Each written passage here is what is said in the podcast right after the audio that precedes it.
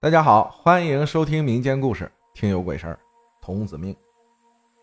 阿浩听你讲故事好久了，我也来分享一下我自己的亲身经历。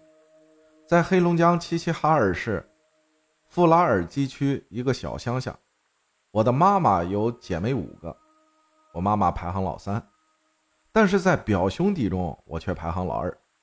说来也很巧，妈妈辈儿的是五个女人，到我们表兄弟之间啊。就成了五个男子汉，而且我们五个兄弟之间岁数都只差几岁。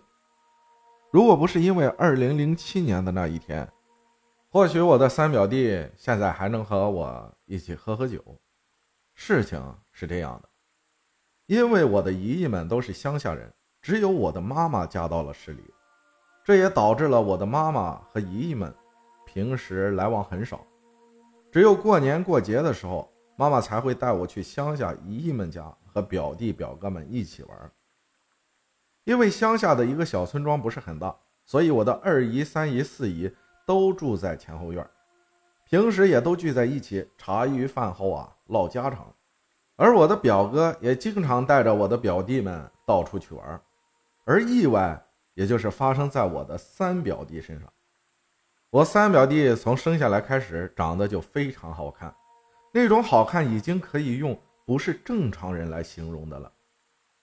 从三表弟懂事开始，就一直哭闹我三姨全家，一点事情不顺心就开始满地打滚哭闹。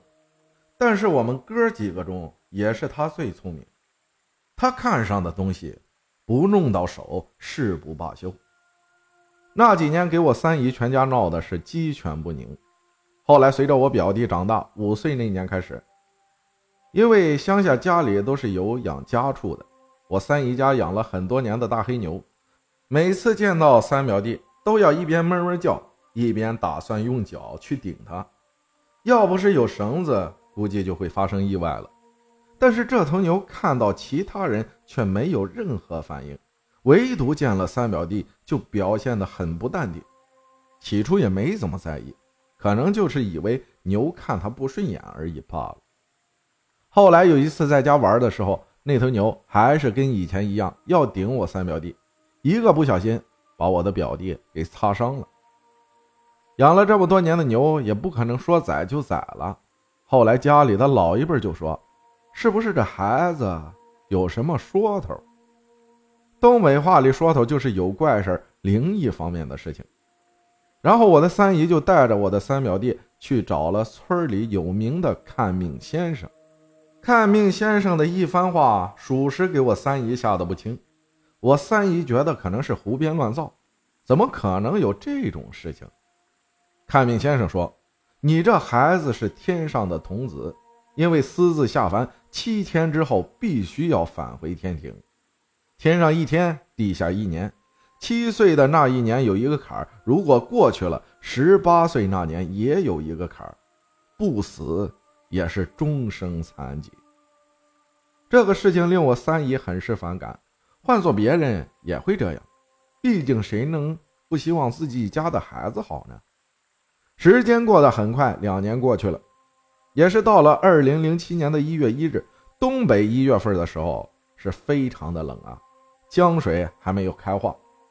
一月一日早上八点左右，三表弟在家里跟家里人说。他要和二表弟去外面的池塘玩，起初家里人也没在意，毕竟在乡下孩子出去玩是很正常的。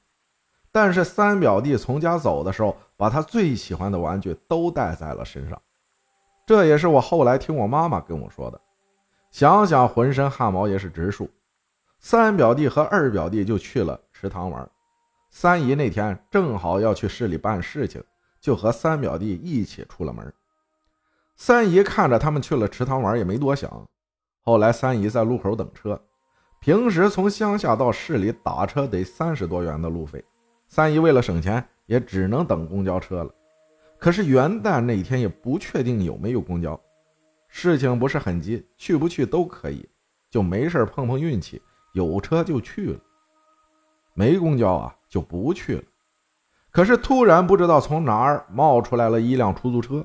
停在我三姨面前，问我三姨是不是要去市里，正好顺路，便宜，才十块钱。三姨一听还有这个好事儿，也没有多想，上车就走了。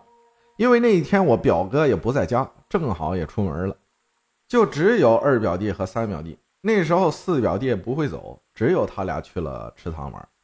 后来村里的邻居跑到我三姨家说出事儿了，孩子掉冰窟里了。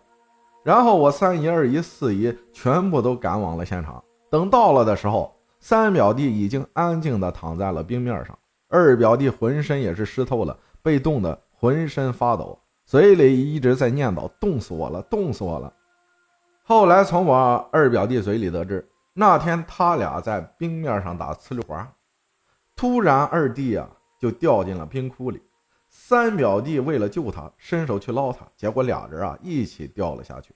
不一会儿，三表弟就没了反应。可是到现在一直奇怪的就是，二表弟也穿着羽绒服，救他上来的村里人说，二表弟的口鼻一直浮在水面上，就是不往下沉。